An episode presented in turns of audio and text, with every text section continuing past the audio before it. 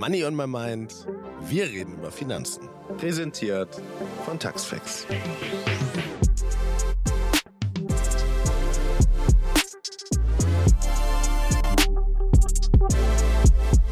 Willkommen zu dem Podcast, in dem wir zu den Themen Geld, Gehalt und Finanzen kein Blatt vor den Mund nehmen. Ich bin Nono und spreche jeden Dienstag mit spannenden Menschen aus den unterschiedlichsten Bereichen über Geld.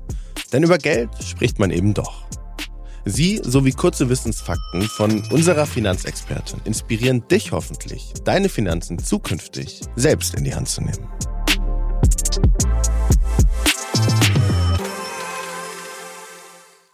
Wie unterscheide ich zwischen nachhaltigen Investitionen und Greenwashing?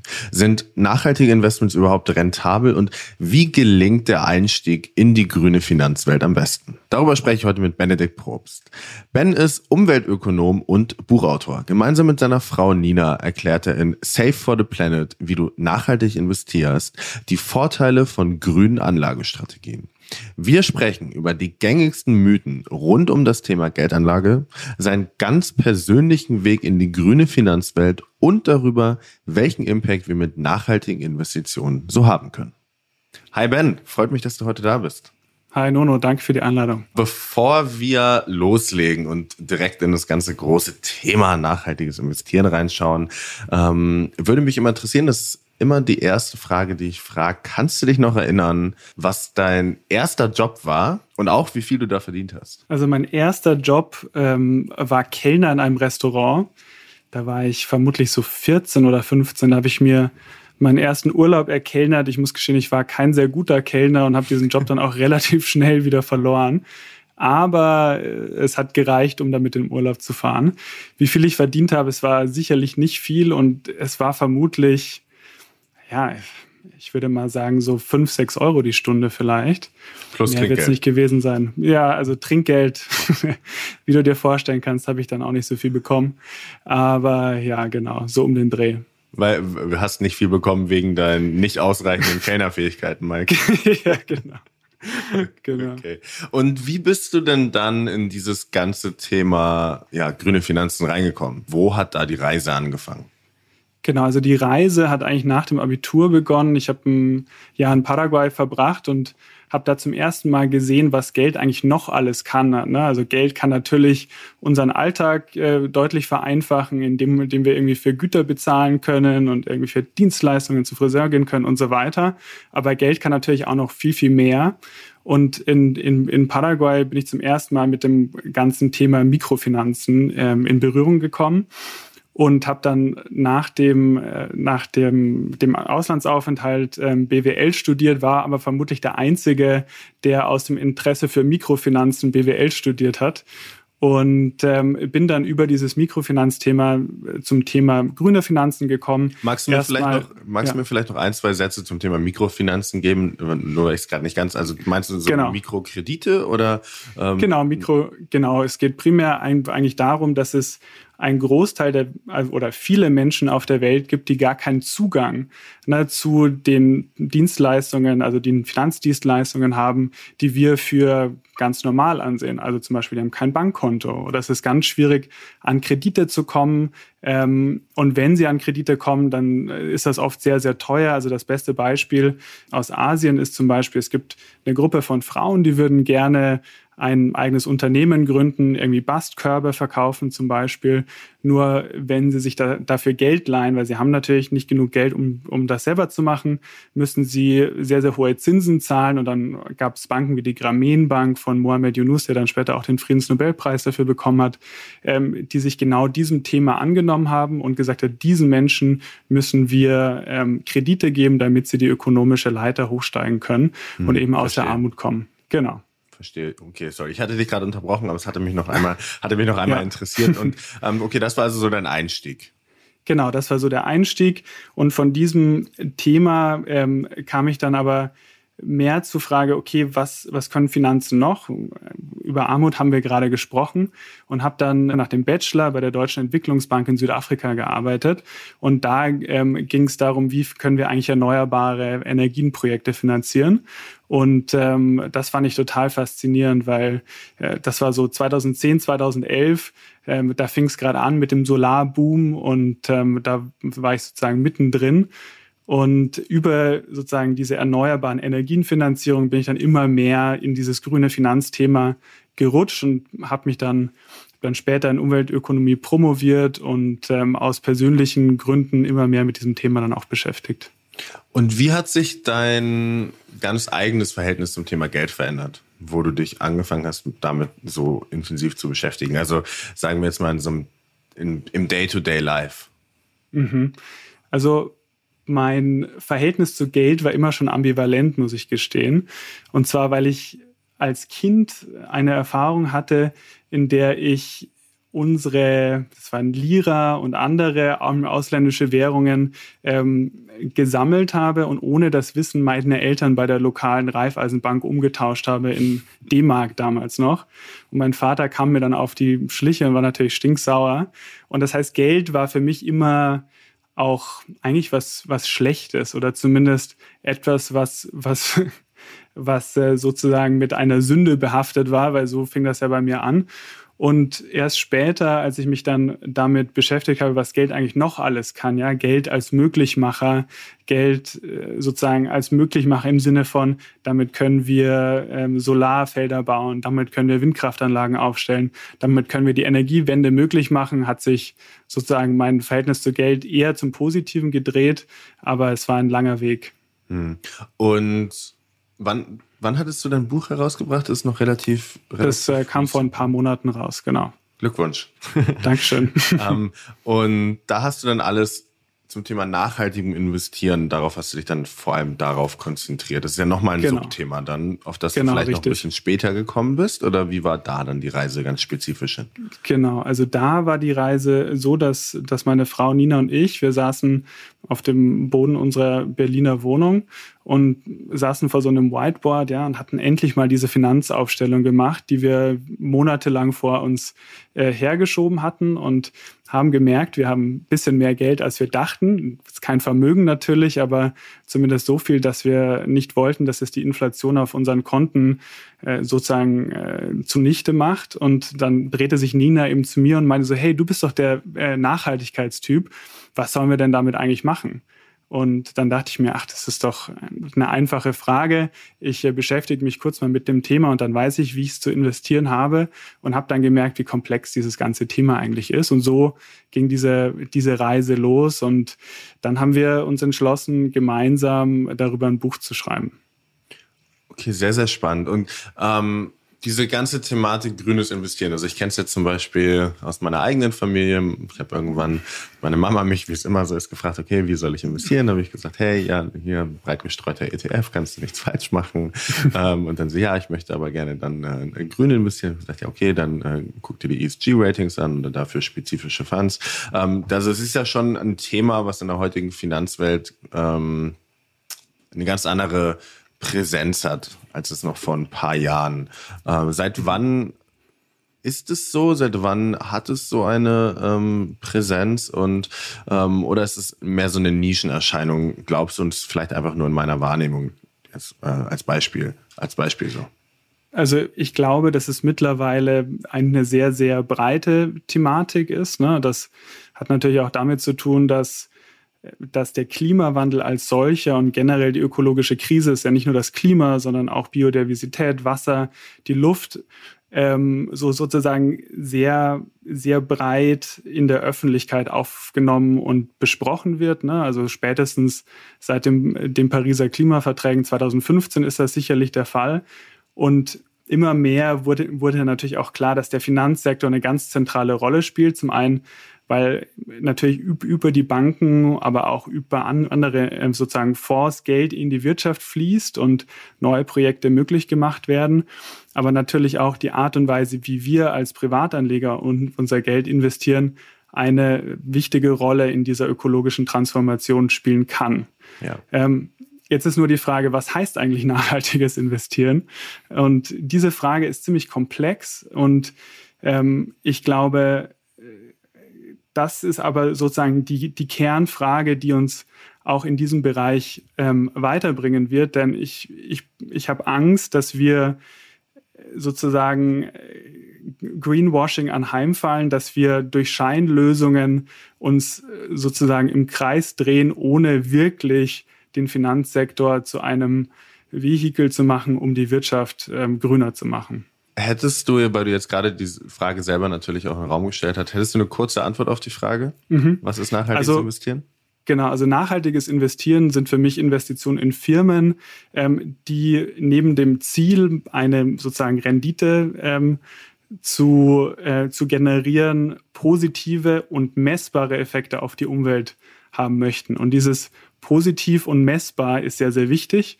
Ähm, also positiv, das ähm, ist in meiner Definition und auch im Buch definieren wir das so, gucken wir uns da primär den Klimawandel an. Ne? Das heißt, irgendwie, ich möchte den, den Klimawandel äh, konkret angehen und messbar heißt, dass, dass man irgendwie messen muss, sozusagen, wie deine Investition ähm, zu einer grüneren Welt beiträgt. Und dieses Messbare ist bei vielen Ansätzen, die es heutzutage in, in der Finanzwelt gibt, gar nicht so klar besonders bei ESG-Investments, die du gerade angesprochen ja. hast. Nachhaltig investieren. Es ist nicht alles nachhaltig, was grün glänzt. Beim nachhaltigen Investieren wird neben den klassischen Kriterien Sicherheit, Rentabilität und Liquidität vor allem auf die ökologischen und ethischen Aspekte geschaut. Wer nachhaltig investiert, legt mit seiner Geldanlage ebenso viel Wert auf Verantwortung für Umwelt, Natur, Klimaschutz und Menschen wie auf ökonomischen Erfolg. Bei grünen Geldanlagen wird Geld in Aktien von Unternehmen investiert, die mit nachhaltigen, ökologischen und klimaschützenden Maßnahmen in Verbindung stehen. Wichtig zu wissen ist, dass der Begriff nachhaltig nicht gesetzlich geschützt und für alle Angebote klar definiert ist. Daher kann es vorkommen, dass Produkte als grün, ökologisch oder sozial nachhaltig bezeichnet werden ohne bestimmten Kriterien zu folgen. Was genau ethische Geldanlagen sind oder wie sich Green Money anlegen lässt, hat der Staat noch nicht genau definiert. Daher gilt, grün ist nicht gleich grün. Und jetzt sag aber bitte noch einmal, äh, du hast gerade gesagt, dieses ganze Thema die Finanzwelt und ähm, die Relevanz von uns als Retail-Investoren, Kleinanlegern oder auch natürlich Finanzinstituten im Großen gesprochen auf ähm, die gesamte Nachhaltigkeitsbewegung, auf den Klimawandel äh, steht immer mehr im Fokus. Aber ist das tatsächlich so? Weil ganz oft ist meine Wahrnehmung, dass sehr, sehr vielen Leuten gar nicht unbedingt bewusst ist, was mit Geld passiert, wenn man es auf einem Bankkonto liegen lässt und was es für einen Unterschied macht, in welche Bank man es zum Beispiel investiert. Ähm, oder natürlich auch in welche Anleihen und welche Aktien. Ähm, wie ist da so dein Gefühl, dein, dein, ja, deine Erkenntnis? Mhm. Also man weiß von Befragungen, dass es, dass ungefähr die Hälfte der Deutschen sich für äh, Nachhaltigkeit bei der Finanzanlage in, äh, interessieren. Oh, okay. Das, äh, das heißt, zumindest die Hälfte weiß, dass es das gibt. Ähm, ne? Und klar, bei der an anderen Hälfte ist, ist es vielleicht so, dass, dass sie sich entweder nicht dafür interessieren oder ähm, noch keine Berührungspunkte damit hatten. Aber ich glaube, die, das Bewusstsein wächst und das sieht man ja auch da, darin, dass ähm, zum Beispiel Startups wie Tomorrow, ne, die eine nachhaltige Bank sind, ähm, viel Geld und viele Kunden sozusagen anwerben konnten und ähm, es natürlich auch etablierte grüne Banken gibt, wie die GLS Bank, die, die schon länger bei sozusagen grünen Themen mitmischt. Das heißt, ich glaube, es es gibt ein Bewusstsein und das wächst stetig. Und jetzt ist nur noch die Frage, wie kann man diese neu gewonnene Energie in diesem Bereich auch dahingehend lenken, dass sie wirklich einen Einfluss hat auf die Nachhaltigkeit ähm, unserer Wirtschaft, unserer Unternehmen und ja unseres Planeten langfristig. Was hat dich am meisten überrascht ähm, in dieser ganzen Recherche und oder in, ja, in, deinen, in deinen täglichen Beschäftigungen mit dem ganzen Thema? Also ich, ich muss gestehen, ich bin relativ blauäugig losgelaufen. Ich dachte, ich äh, finde einfach ein paar grüne Firmen und denen sozusagen in die investiere ich dann und ähm, dann war's das. Ne? Und dann ist ein Buch draus geworden, das fast 250 Seiten lang ist. Das heißt, es war doch ein bisschen komplexer, als ich dachte. Aber was, was mich besonders überrascht hat, ist, dass die Investition in grüne Firmen, besonders in börsengelistete Firmen, vielleicht die Welt gar nicht so viel grüner macht. Und das liegt daran, dass es einen Unterschied gibt zwischen dem Einfluss, den, den eine Firma auf die Welt hat und den Einfluss, den du zum Nono als ähm, Investor auf die Welt hast. Ähm, und äh, sagen, sagen, sagen wir mal, du investierst in Vestas, ne, die stellen Windkraftanlagen auf und du kaufst dir eine Aktie von Vestas an der Börse. Dadurch verändert sich der Börsenkurs nicht. Selbst wenn, wenn du viel Geld hättest, würde sich der Börsenkurs wieder da einpendeln, wo er davor war. Und ähm, das heißt, Vestas macht genau das weiter, was sie davor auch gemacht haben. Nur du fühlst dich besser, weil du in eine grüne Firma investiert hast. So, wenn du jetzt aber äh, beispielsweise, ich nenne sie mal, in eine braune Firma investieren würdest, ne, in eine CO2-intensive Firma, sagen wir mal, du investierst in eine Autofirma, ja, die bei der es noch viel Luft nach oben gibt, dann ähm, kann es sein, dass du durch deine Investition, besonders wenn du deine Aktionärsrechte wahrnimmst oder der Fondsverwalter, über den du investierst, deine Aktionärsrechte wahrnimmt, also zum Beispiel die Stimmrechte, dass du versuchst, diese Firma grüner zu machen. Hm. Und das heißt, unterm Strich bringt das vielleicht so, sogar mehr in Firmen zu investieren, zumindest in Teilen, äh, bei denen es noch viel Luft nach oben gibt, als jetzt ähm, in grüne Firmen. Und die Analogie, die ich oft verwende, ist, wenn du sozusagen, wir haben zwei Schüler, ne? du hast den Einser-Schüler und den, den Fünfer-Schüler, ja, ich damals in der Schule, ähm, so, wem gibst du eher Nachhilfeunterricht, dem Einser-Schüler oder dem Fünfer-Schüler, mhm. bei wem mhm. bringt das mehr? Und natürlich eher bei sozusagen demjenigen oder derjenigen, ähm, bei der es noch äh, viel Luft nach oben gibt. Was ist so das typischste Vorurteil, was dir begegnet, wenn du mit Freunden, Familie, Arbeitskollegen, Kolleginnen über diese Thematik sprichst, grünes Investieren? Also ich glaube, das gängigste Vorurteil, und das habe ich wirklich überall ähm, angetroffen, ist, dass grünes Investieren eben nicht lukrativ ist.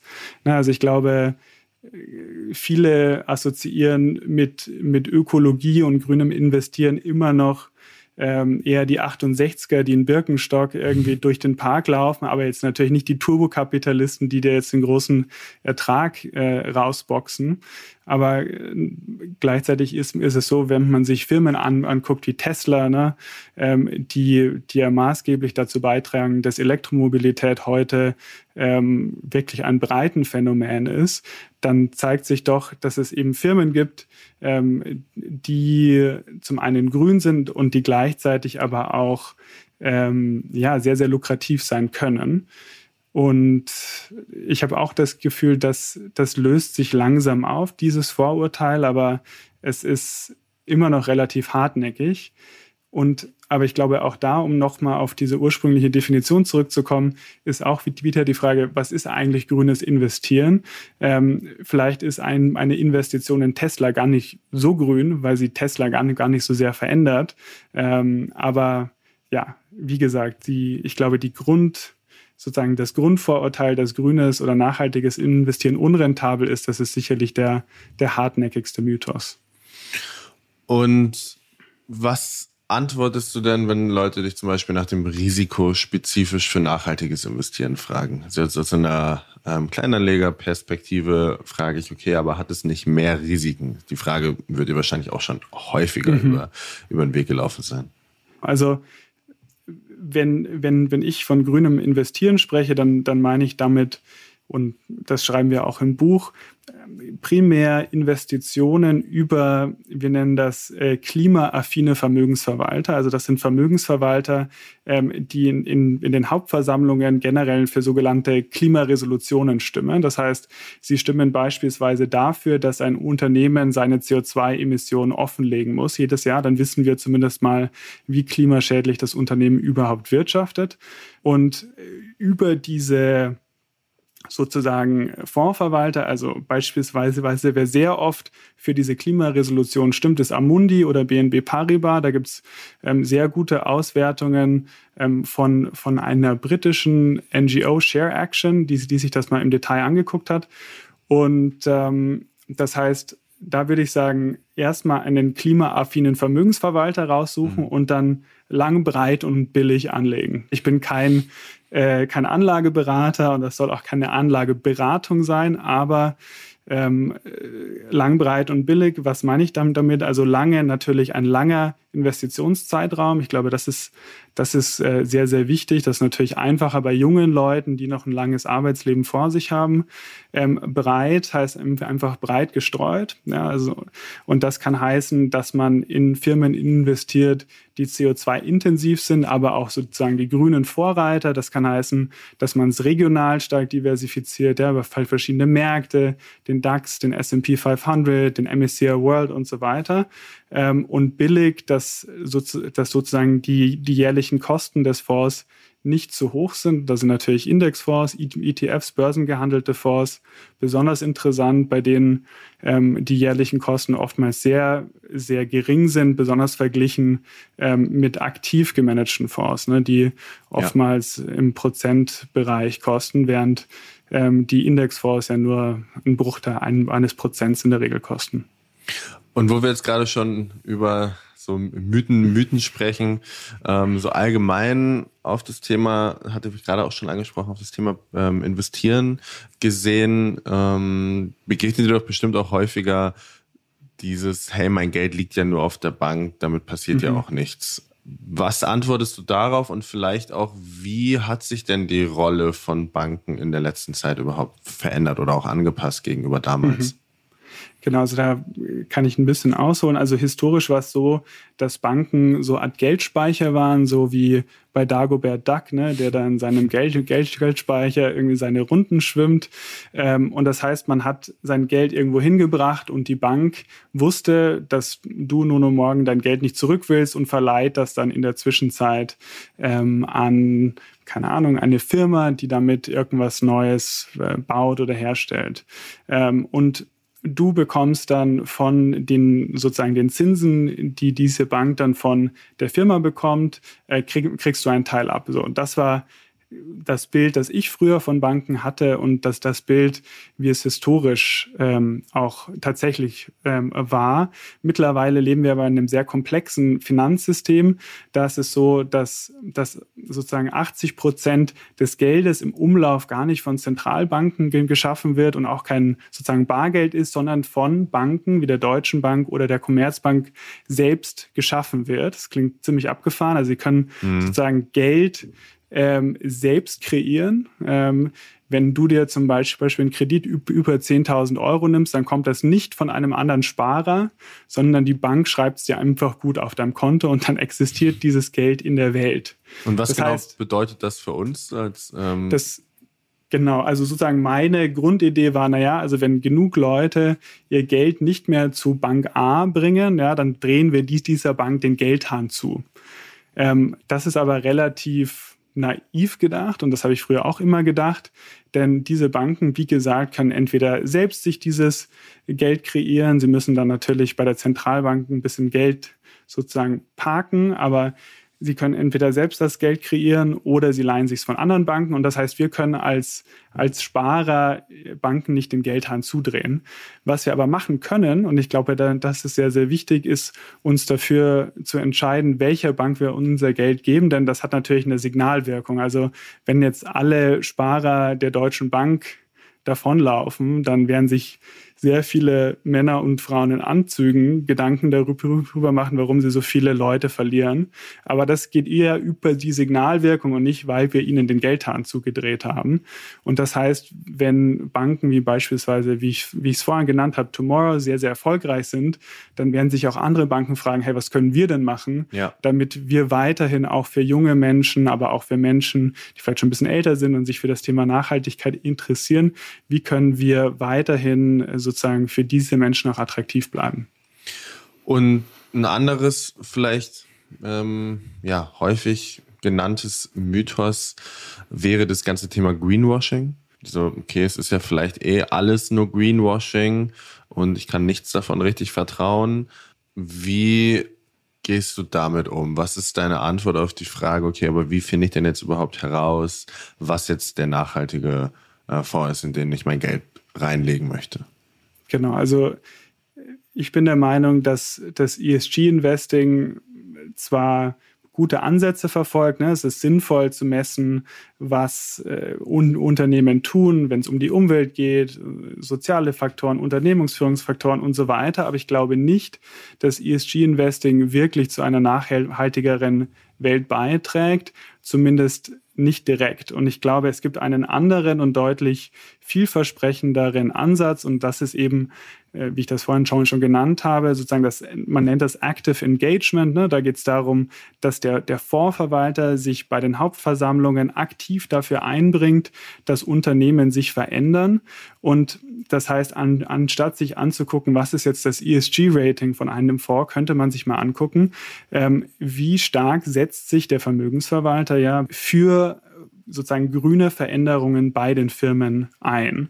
Und da gibt es große, große Unterschiede. Also beispielsweise hatte ich ja vorhin schon genannt, Amundi und BNB Paribas haben beide für über 90 Prozent der Klimaresolution gestimmt ähm, letztes Jahr. Und das ist besonders wichtig, denn diese Vermögensverwalter sammeln ja das Geld von sehr, sehr vielen Menschen und haben somit auch wie, ähm, wenn, wenn, man sich den Bundestag vorstellt, einfach sozusagen einen großen, also sie, sie bündeln wie, wie Parteien eben sehr viele Stimmen und haben somit auch einen großen Einfluss über die Firmen selbst.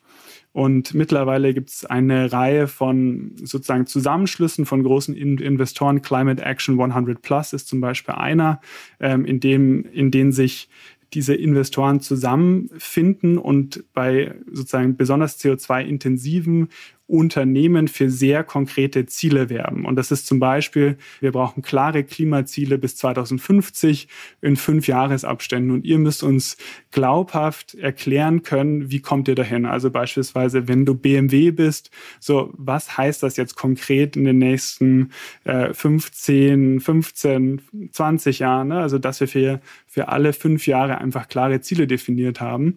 Und das ist meiner Meinung deutlich effektiver als zu sagen, naja, guck mal, unser Fonds hat jetzt ein tolles ESG-Rating, das mag ja sein, aber wie wir es schaffen, diese Firmen zu Netto Null zu kriegen bis 2050, ist eben eine ganz andere Frage. Und da ist Active Engagement meiner Meinung nach eine deutlich vielversprechendere, ja, ein vielversprechenderer Weg.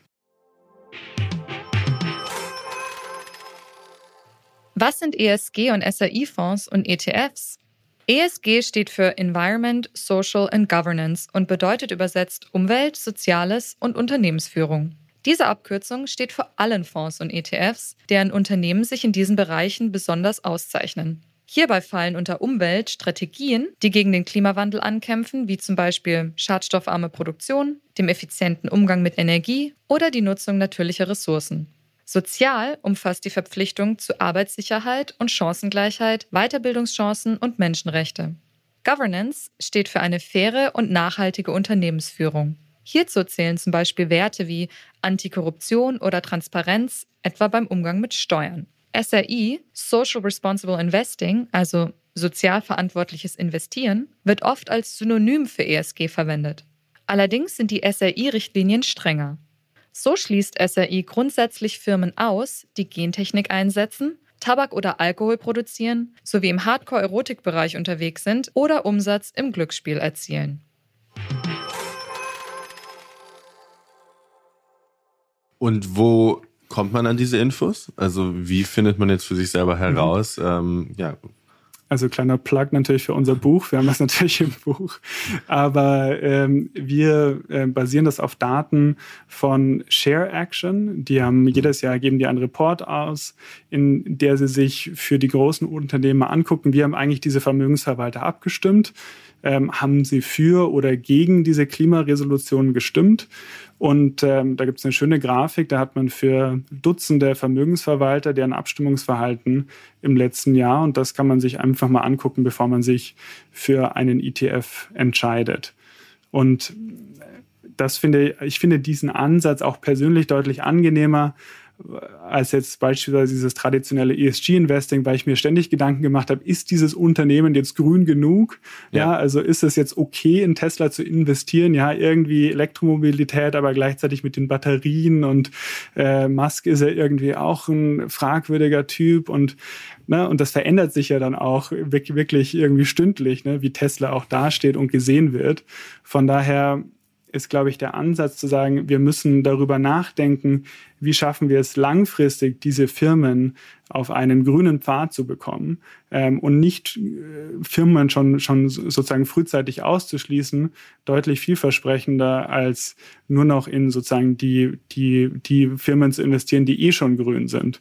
Und bei vielen ESG-Fonds ist es so, dass beispielsweise Google ähm, oder auch Facebook sehr, sehr große sozusagen Anteile an den Fonds haben. Das sind Technologiefirmen, die haben oft keinen großen ökologischen Fußabdruck. Aber wieso jetzt eine Investition in Google oder Facebook den Planeten wirklich grüner macht, hat mir auch noch keiner erklärt. Was wäre denn dann der erste Schritt? Sagen wir jetzt mal, man hat die gleiche Unterhaltung wie ich mit meiner Mama am Anfang des Gesprächs geschildert.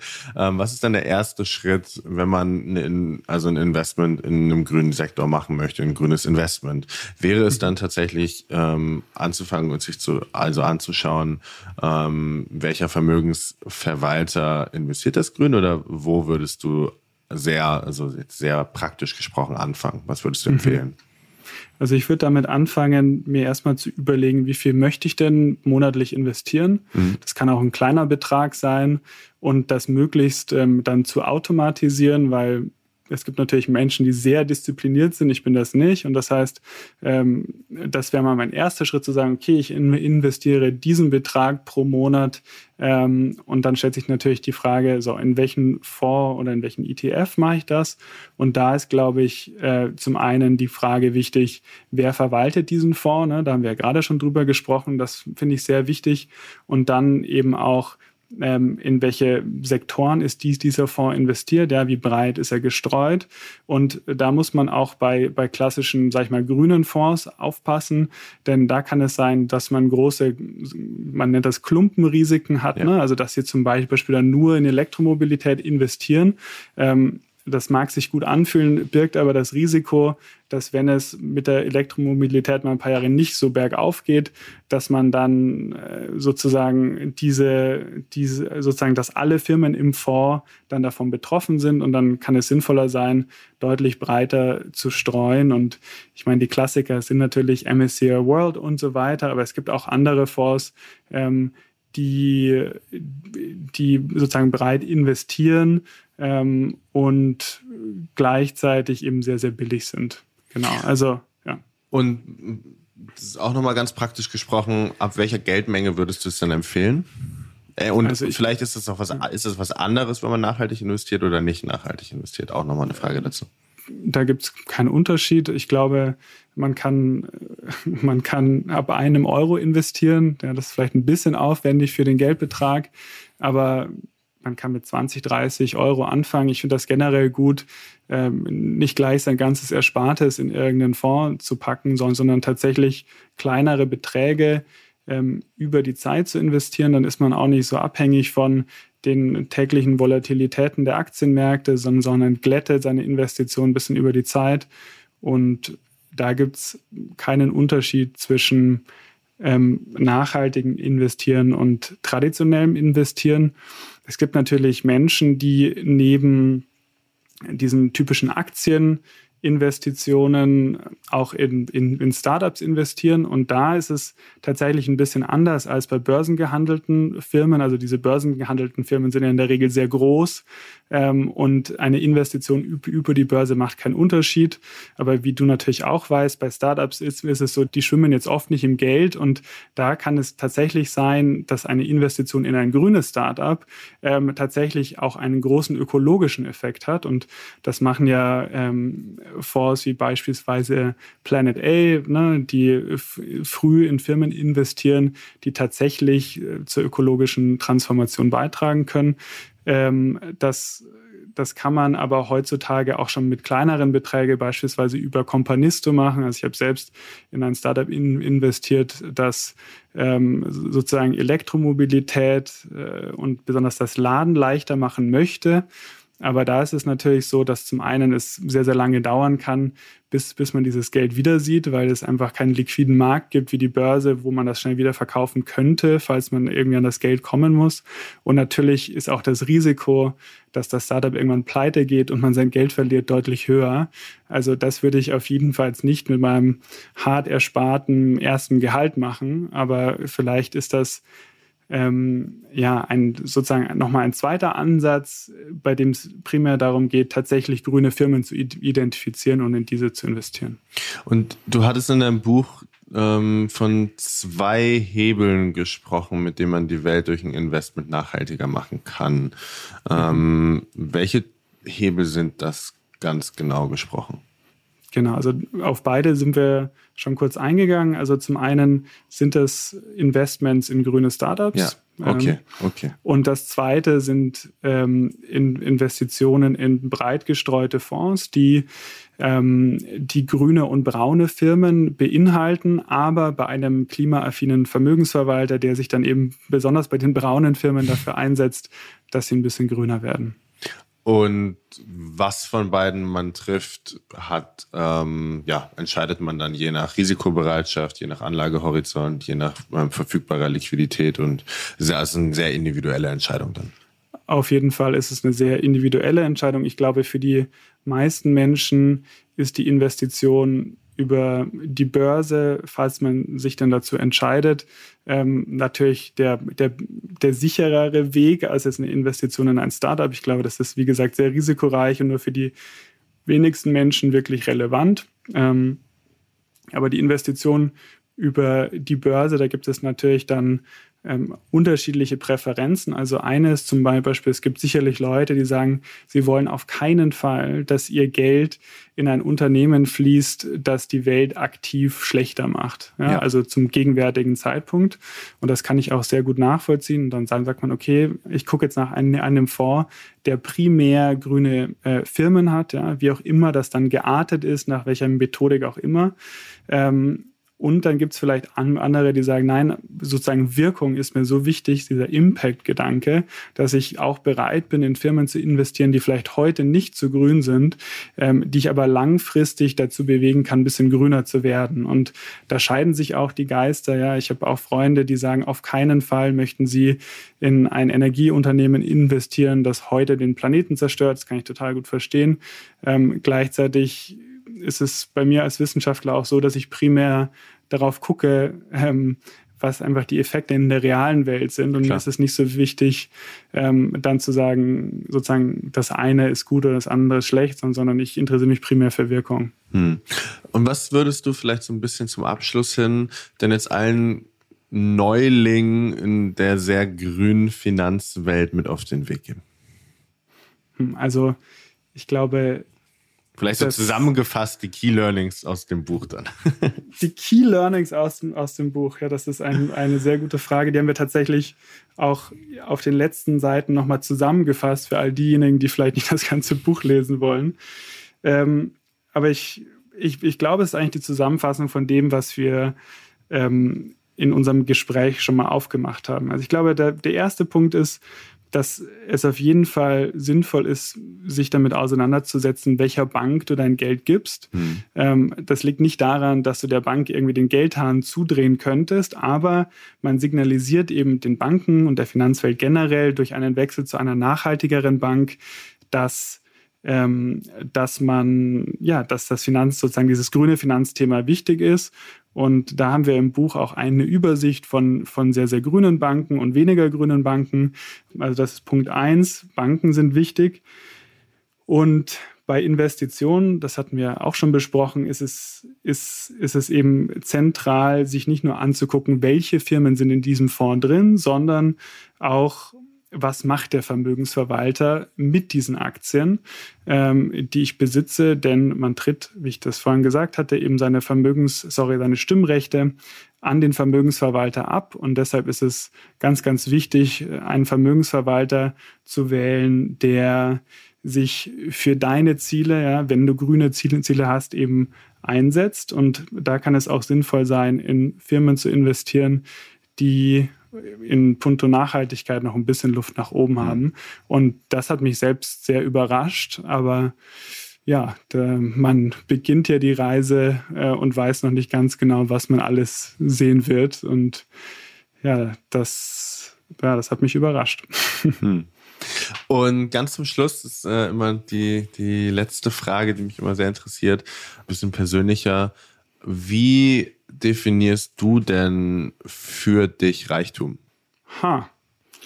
Reichtum kommt für mich primär äh, sozusagen davon, wie ich meine eigene Zeit und aber auch die Zeit meiner, meiner Familie, meiner Frau, meiner, meiner Tochter, wie wir zusammen über unsere Zeit verfügen können.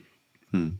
Und ähm, ich arbeite auch deshalb in der Wissenschaft, weil ich sehr, sehr autonom bin. Ja, ich kann entscheiden, an was arbeite ich heute. Ich kann mich dafür entscheiden, die nächsten zwei, drei, vier Stunden mit meiner, Tochter zu verbringen, wenn ich äh, Lust drauf habe. Ich kann von überall arbeiten. Ich kann mit den Leuten, Leuten arbeiten, mit denen ich arbeiten möchte. Das heißt, Reichtum ist für mich eigentlich der Reichtum oder sozusagen die Freiheit zu entscheiden, was ich mit der Zeit mache. Denn Zeit ist ja tatsächlich etwas, das nicht erneuerbar ist. Und von daher ist, ist, ist das ganz zentral. Natürlich ist, ist auch monetärer Reichtum äh, etwas, das zumindest für mich, also natürlich kein Reichtum, aber eine sozusagen eine wirtschaftliche Grundlage oder eine ja, idealerweise, weil dass man sich eben keine Gedanken um Geld machen muss, ist auch eine Form des Reichtums, aber eher weil ich dann sozusagen in anderen Lebensbereichen, die, die mir wichtig sind, frei über meine Zeit verfügen kann. Ja. Ben, vielen Dank. Danke für deine Zeit. Hat super Spaß gemacht zu quatschen. Danke dir, Nono. Ciao. Danke dir, ciao. Danke auch dir fürs Zuhören. Ich hoffe, du konntest heute wieder einige Inspirationen für deine Sicht auf das Thema Geld mitnehmen. Ich nehme für mich heute auf jeden Fall mit, dass auch das Investieren in braune Unternehmen eigentlich grün sein kann und wie komplex dann doch das ganze Thema ESG-Bewertung und grünes Investieren im Allgemeinen so ist. Wenn du mehr zum Thema Steuern erfahren möchtest, findest du den Link zum Taxfix-Ratgeber in den Shownotes. Und wenn dir Money on My Mind gefällt, lass gerne eine Bewertung da. Du kannst den Podcast natürlich auch abonnieren, damit du keine Folge verpasst. Ciao und bis bald.